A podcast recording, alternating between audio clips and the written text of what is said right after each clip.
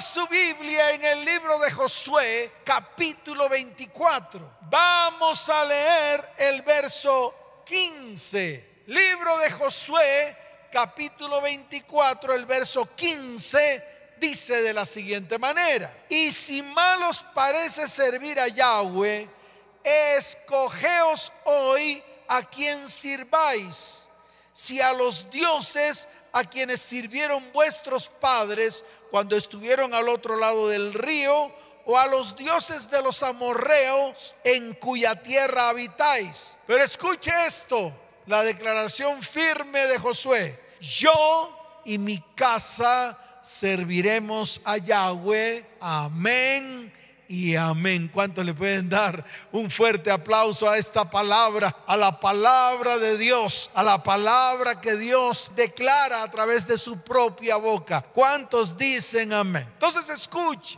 En este tiempo Dios quiere hablar, Dios quiere llamar la atención, Él quiere un pueblo que vive en este mundo. Sí, como, como tú y como yo vivimos en este mundo, caminamos en este mundo, pero escucha, pero que no sea parte de este mundo. Entonces, vivimos en este mundo, pero no podemos ser parte de este mundo. Dios quiere un pueblo que no se ajuste al sistema de este mundo. Él quiere un pueblo para Él, un pueblo apartado, un pueblo santo. Eso es lo que significa santo.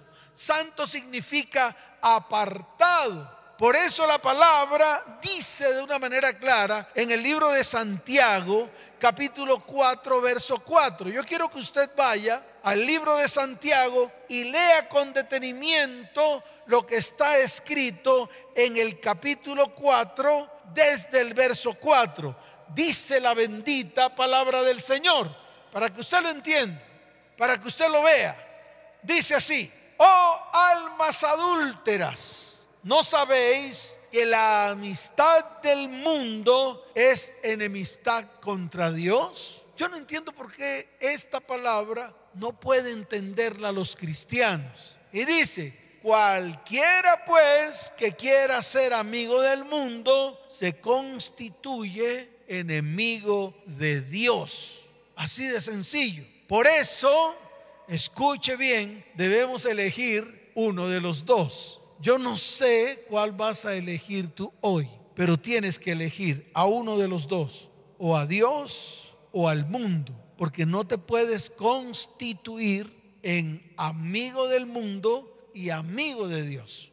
Si eres amigo del mundo, eres enemigo de Dios. Y si eres amigo de Dios, tienes que constituirte a partir de hoy en enemigo del mundo. Así de sencillo. Por eso tenemos que elegir uno de los dos. No podemos seguir siendo cristianos con doble vida. Así de sencillo. Y te voy a mostrar tres dichos del mundo que usa con frecuencia el cristiano.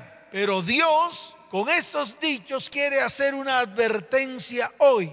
No practiques los dichos del mundo. Porque al final te conviertes en un mundano, no en un cristiano. Y vas a tener el rótulo de mundano. Así asistas a una iglesia o así levantes tus manos al cielo o así hagas todo lo que tú haces, leer la palabra, recibir revelación. Pero si estás en medio del mundo, haciendo lo que el mundo hace y aplicando los dichos del mundo, pues sencillamente estás en una división. Tu vida espiritual está dividida. Tu vida emocional está dividida. En tu mente hay una división. Y al final tirarás para aquel que más te guste.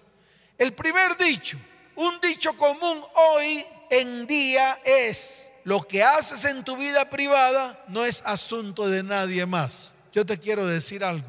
Tal vez no es asunto mío, Tal vez no es asunto de los que están a tu alrededor. Yo lo sé. Yo no me tengo por qué meter en tu vida privada. Lo que tú haces en privado es problema tuyo. Pero yo te quiero decir algo. Así te escondas. Así te coloques detrás de la puerta.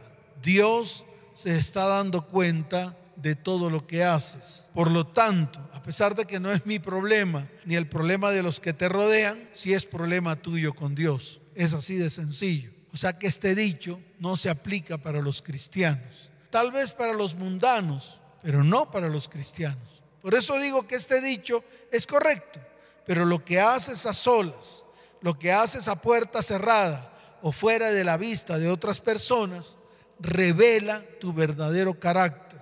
Y Dios ve claramente cómo las cosas que haces son incorrectas delante de los ojos de Dios. ¿Cuántos dicen amén?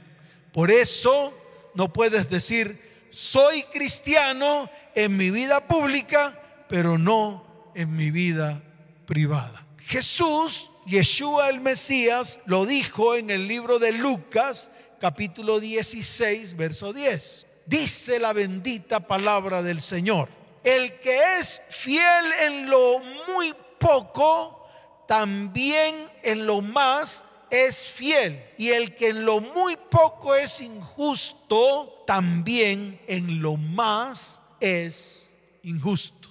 Entonces, así sea una injusticia pequeña que tú lleves a tu vida, o que tú lleves a tu casa, o que tú lleves a tu hogar, o que tú lleves a tu familia, escucha bien, seguirá siendo injusto en las cosas más grandes. Por eso es el tiempo de ponerse firme. El segundo dicho, y lo dice el mundo, a la promiscuidad le llaman libertad de conductas. Vaya, a la promiscuidad le llaman libertad de conductas. Y déjeme decirle algo, promiscuo es promiscuo y no es libertad de conductas. Es un pecado delante de los ojos de Dios. Y tú ni yo debemos ser promiscuos ni en el área emocional, ni en el área física, ni en el área económica, ni en el área sexual, y mucho menos en el área espiritual.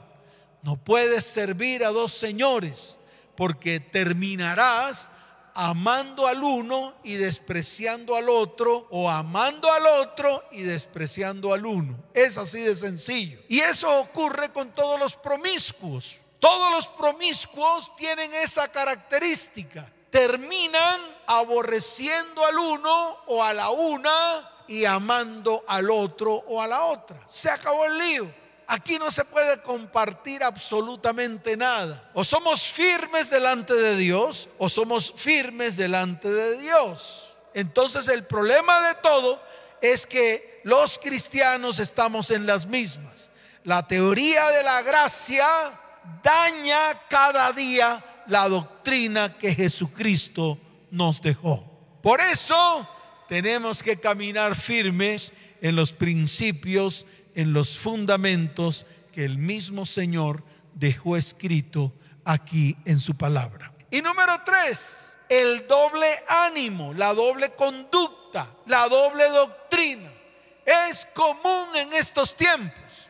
Yo veo cristianos haciendo prácticas de otras doctrinas. Y yo te quiero decir algo, el cristianismo no se puede mezclar con nada. No puedes hacer mezclas del cristianismo con la brujería y hechicería. Está escrito en la palabra. Es abominación delante de Dios, y te lo digo de una vez por todas, para que lo entiendas, es abominación todo lo que tiene que ver con ocultismo.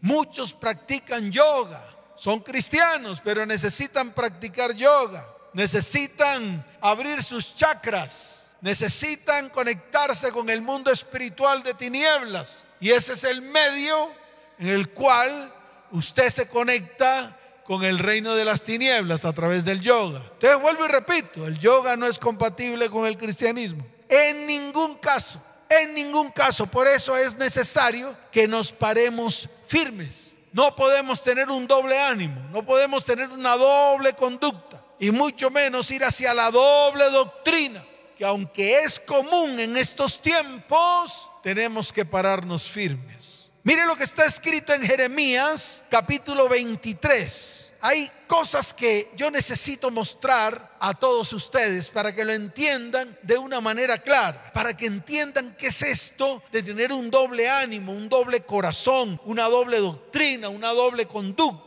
Jeremías capítulo 23, desde el verso 10 en adelante, lo describe con mucha exactitud. Quiero que lea, yo quiero que abra su Biblia allí, dice la bendita palabra del Señor. Porque la tierra está llena de adúlteros. A causa de la maldición, la tierra está desierta. Los pastizales del desierto se secaron, la carrera de ellos fue mala y su valentía no es recta. Wow, hablando el Señor a través del profeta Jeremías.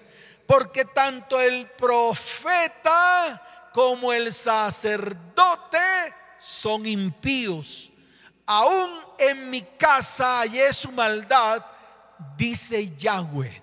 Y esto lo está diciendo el Señor en estos tiempos. En aquellos tiempos lo declaró a través de Jeremías, pero en estos tiempos lo está declarando a través de su palabra. Y se lo voy a volver a leer, porque tanto el profeta como el sacerdote son impíos. Aún en mi casa hallé su maldad, dice Yahweh. Y mire lo que está escrito en el verso 14. Dice la palabra del Señor y en los profetas de Jerusalén he visto torpezas, cometían adulterios y andaban en mentiras y fortalecían las manos de los malos para que ninguno se convirtiese de su maldad.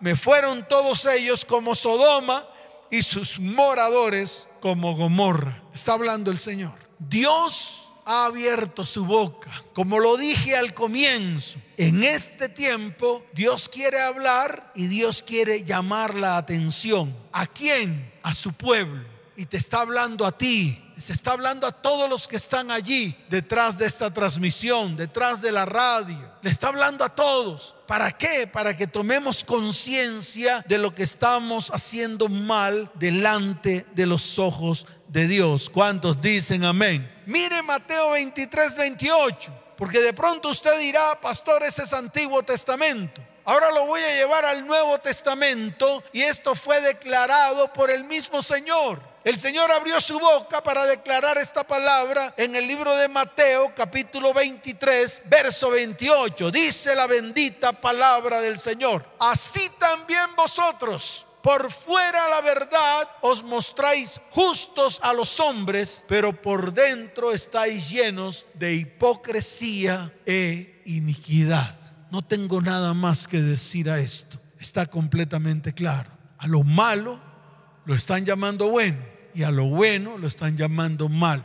¿Qué tal si hoy hacemos un alto en el camino? Y qué bueno sería que hoy fuésemos al arrepentimiento, vayamos delante de la presencia del Señor y corrijamos toda senda que está torcida en medio de nuestras vidas, en medio de nuestra casa, en medio de nuestro hogar y en medio de nuestra familia. ¿Cuántos dicen amén? ¿Cuántos dicen amén? Dele fuerte ese aplauso al Señor. Ahora bien, esta misma advertencia que Dios está dando hoy a través de mi boca, y se lo digo con toda claridad, esta misma advertencia lo hizo Josué al pueblo de Israel cuando poseyeron Canaán. Recuerde que Josué entró a la tierra prometida y derrotó a todos los enemigos que se levantaron en esa tierra prometida. Los derribó a todos y poseyeron, el pueblo de Israel poseyó toda la tierra. Pero antes de morir Josué, dio una advertencia al pueblo. Y yo quiero hoy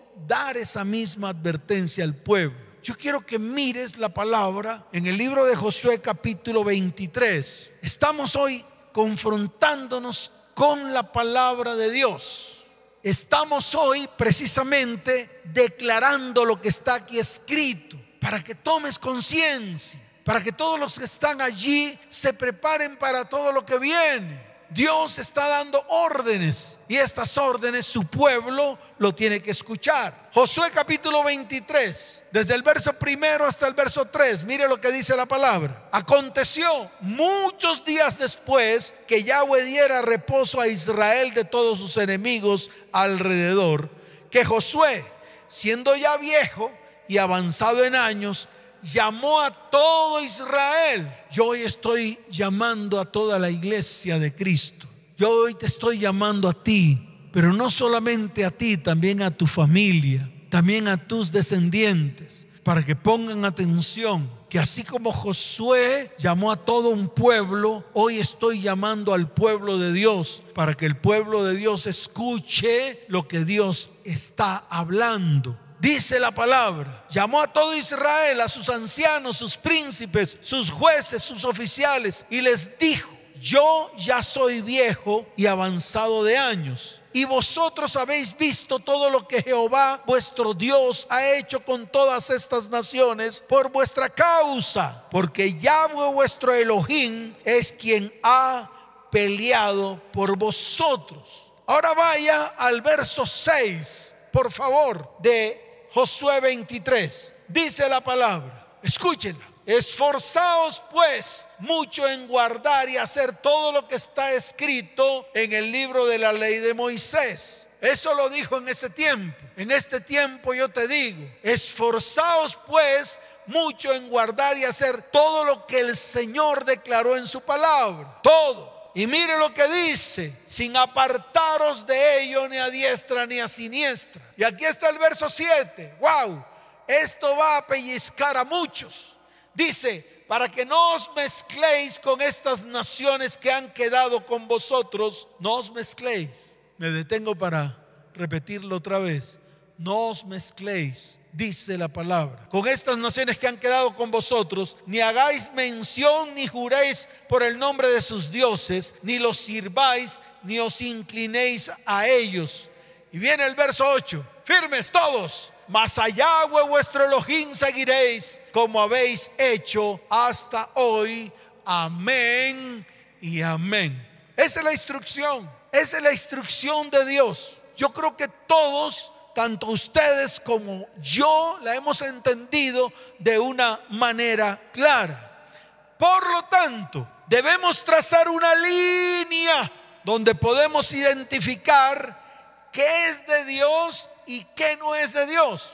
Y lo vuelvo a repetir, una línea para poder identificar lo que es de Dios y lo que no es de Dios, que está en medio de nuestra vida, que está en medio de nuestra casa, que está en medio de nuestra familia y que está en medio de nuestra descendencia. ¿Y qué vamos a hacer con ello? Echarlo fuera de nuestras vidas, de nuestro hogar y de nuestra descendencia. Pastor, a mi hijo no le gusta.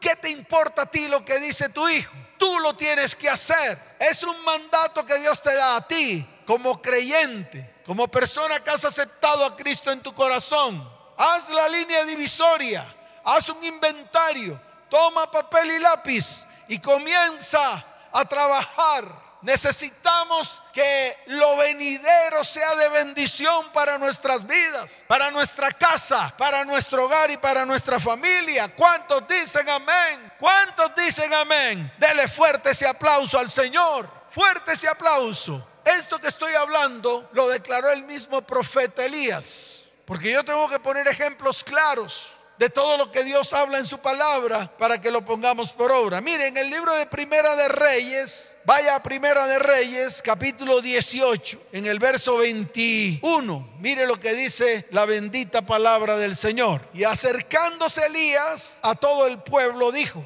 ¿Hasta cuándo claudicaréis vosotros entre dos pensamientos? Hoy se lo digo a la iglesia. Iglesia, ¿hasta cuándo vas a claudicar entre dos pensamientos? Toma la decisión, así como Elías se puso firme delante del pueblo. El pueblo se quedó callado, no dijo nada. Pero déjeme decirle algo, lo que ocurrió después y la demostración del poder de Dios en medio del pueblo y en medio del profeta Elías fue tan grande que pudieron matar degollar a todos los profetas de Baal y de Astarot. Eso es tremendo. Eso va a ocurrir en este tiempo. Y eso lo tienes que comenzar a hacer tú en tu vida, en tu casa, en tu hogar, en tu familia y en tu descendencia. Degollar a todos los profetas de Baal y a todos los profetas de Astarot que hay en medio de ti.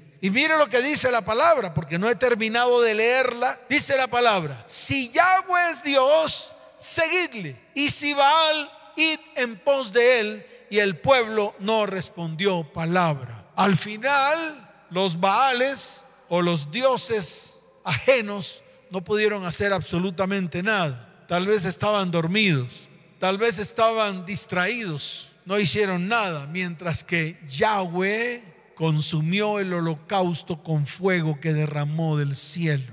En este tiempo estamos viendo en esta iglesia cómo Dios está derramando su fuego, el fuego del Espíritu Santo sobre cada vida, sobre cada familia y sobre cada descendencia. Vemos con asombro los grandes milagros que Dios está haciendo al interior de las familias de la tierra y vemos con asombro los grandes milagros que Dios está haciendo en este tiempo, en este lugar. ¿Cuántos dicen amén? ¿Cuántos dicen amén? Dele fuerte ese aplauso al Señor, fuerte ese aplauso al Rey de Reyes, fuerte ese aplauso al Señor de Señores. Por eso lo que Dios está haciendo en este tiempo es deliberado, calculado, sabio, estratégico, planeado y premeditado. Por eso, iglesia, este es el tiempo, y te lo voy a decir de una manera clara, de anhelar que en nuestro corazón se encuentre el propósito y el destino correcto que Dios ha planeado para nuestras vidas, para nuestras familias y para nuestros descendientes. Y esto tú y yo lo tenemos que entender. Cuando no hay entendimiento, estas palabras serán una ofensa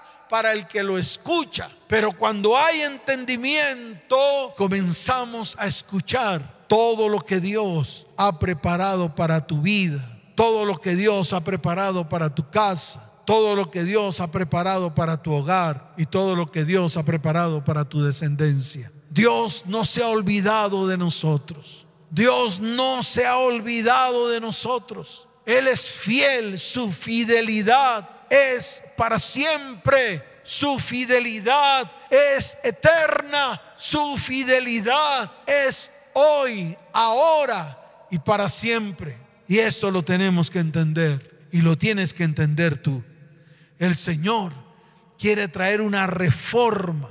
Esto es, Él quiere alterar la médula espiritual él quiere hacer un corte de todo lo que no es de Dios, que está en medio de su iglesia. Él quiere romper con todo lo que es antibíblico. Él quiere volver a reintegrar la escritura como la autoridad final de nuestra creencia y de nuestra práctica, que se convierta en fundamento que se convierta en principios básicos para poder caminar delante de la presencia del Señor. Por eso, hoy es el día, es el día en el cual el Señor va a descender a este lugar va a descender en medio de tu casa, en medio de tu familia, en medio de tu descendencia en este día. Porque cuando Dios desciende, cuando su nube de gloria desciende, déjeme decirle algo, vienen los mejores tiempos. Cuando la nube de la gloria de Dios desciende,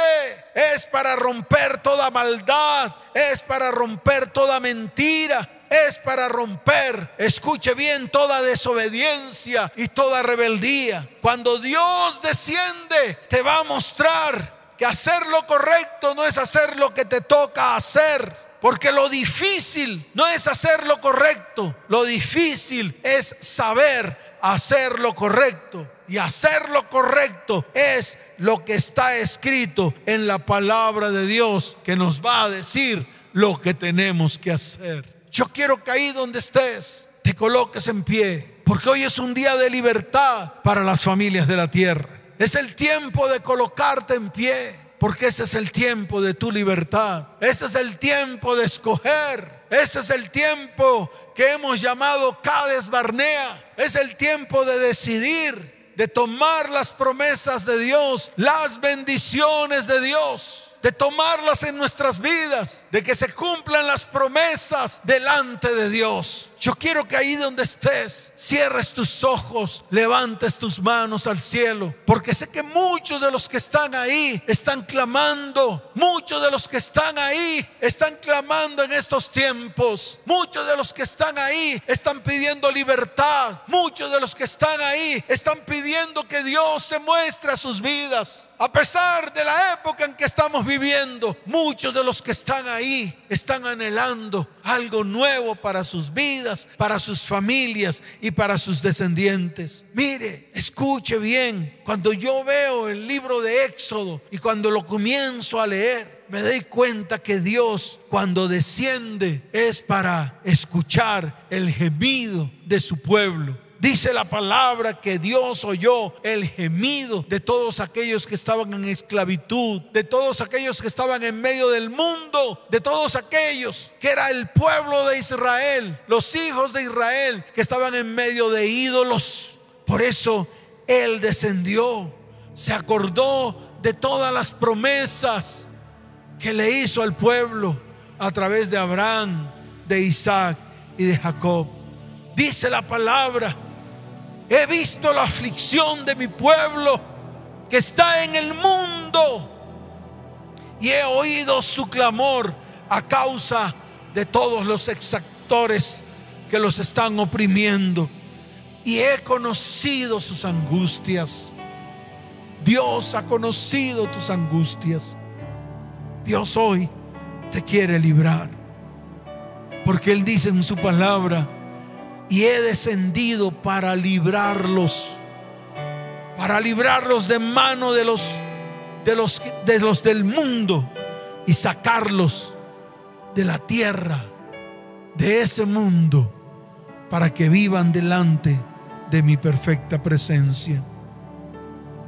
Por eso la palabra dice, el clamor pues del pueblo de Dios ha venido delante de mí y también he visto la opresión con que los oprimen.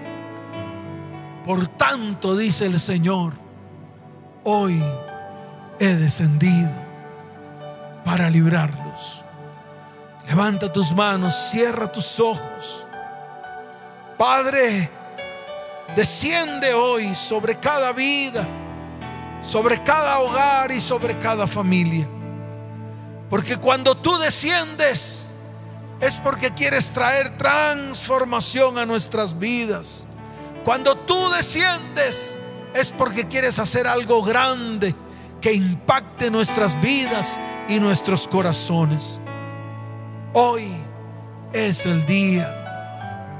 Levanta tus manos porque Dios quiere crear una generación sabia, una generación entendida con el fin de remover en cada vida en cada hogar y en cada descendencia cimientos y fundamentos mundanos, desmantelando el mundo de nuestra tierra. Hoy es el día en el cual toda estructura espiritual que se ha introducido en todas las áreas de tu vida, tu hogar y tu descendencia se va a romper en mil pedazos, se va a destruir, se va a desbaratar por el poder del Espíritu de Dios. Oh Espíritu Santo, desciende. Hay miles y miles de hogares detrás de esta transmisión. Hay miles y miles de familias que están clamando a viva voz.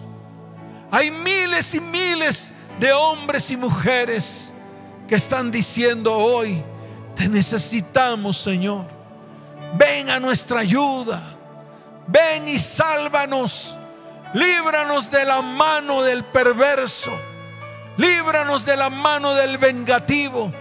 Líbranos de las manos de las manos del destructor. Líbranos de todos aquellos que quieren tergiversar y cambiar nuestro destino y nuestro propósito que es en ti. Señor, desciende con tu poder. Desciende desciende con tu poder. Y quiero que levantes tus manos. Y vamos a decirle, Señor, gracias porque tu fidelidad es eterna. Tu fidelidad es para siempre. Porque grande es tu fidelidad. Levanta tus manos al cielo y adórale.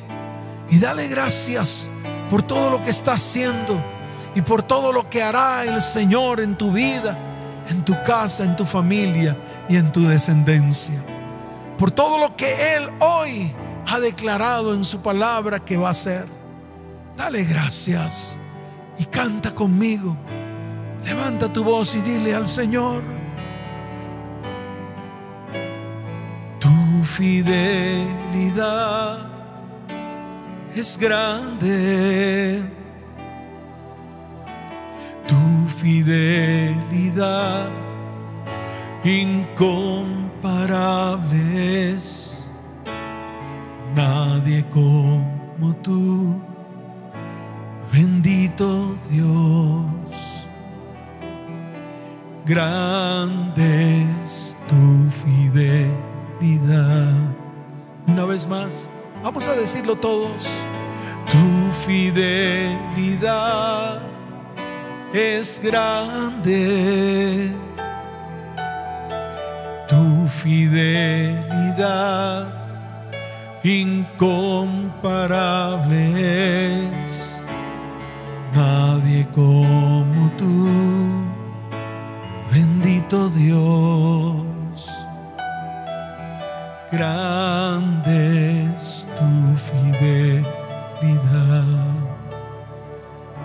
Tus manos y dile, Señor, gracias. Te alabamos y te bendecimos en esta noche. Proclamamos tu santo nombre. Proclamamos tu autoridad sobre nuestras vidas, nuestras familias y nuestros descendientes. Señor, anhelamos que lo venidero sea aún mayor que lo que estamos viviendo hoy. Anhelamos tu perfecta presencia en nuestras vidas, milagros y prodigios en medio de nosotros. Muéstrate, Señor, en este tiempo y te damos gracias. En el nombre de Jesús. Amén. Y amén. Dele fuerte ese aplauso al Señor. Fuerte ese aplauso al Rey de Reyes y al Señor de Señores. Y tú que estás ahí, que has venido por primera vez a esta transmisión. Si estás ahí, quiero que coloques tu mano en tu corazón y levantes tu mano derecha delante de Dios y hagas una declaración de fe en esta noche. Que a pesar de que la simple oración no te lleva a la salvación, es el primer paso para aceptar a Cristo en tu corazón. Levanta tu mano y dile, Señor, hoy reconozco mi pecado delante de ti. Hoy quiero que me aceptes. Quiero que escribas mi nombre en el libro de la vida y no lo borres jamás. Porque hoy tomo la decisión de aceptarte dentro de mí como mi único y suficiente Salvador. Señor, te doy gracias por mostrarte en medio de mi vida y mostrarme el camino de la salvación. En el nombre de Jesús. Amén y amén. Y tu iglesia que estás ahí, levanta tus manos. Voy a orar por ti. Padre, bendice a tu iglesia. Padre, que en este tiempo el Espíritu Santo sea derramada sobre tu iglesia, así como tú lo has prometido. Tú dijiste que viene un segundo Pentecostés y que veremos milagros y prodigios, cosas que ojo no vio, cosas que oído no oyó, son las que tú has preparado para este tiempo, para cada vida, para cada familia y para cada descendencia. En el nombre de Jesús, amén y amén. Dios les bendiga, Dios les guarde. Les amo con todo mi corazón.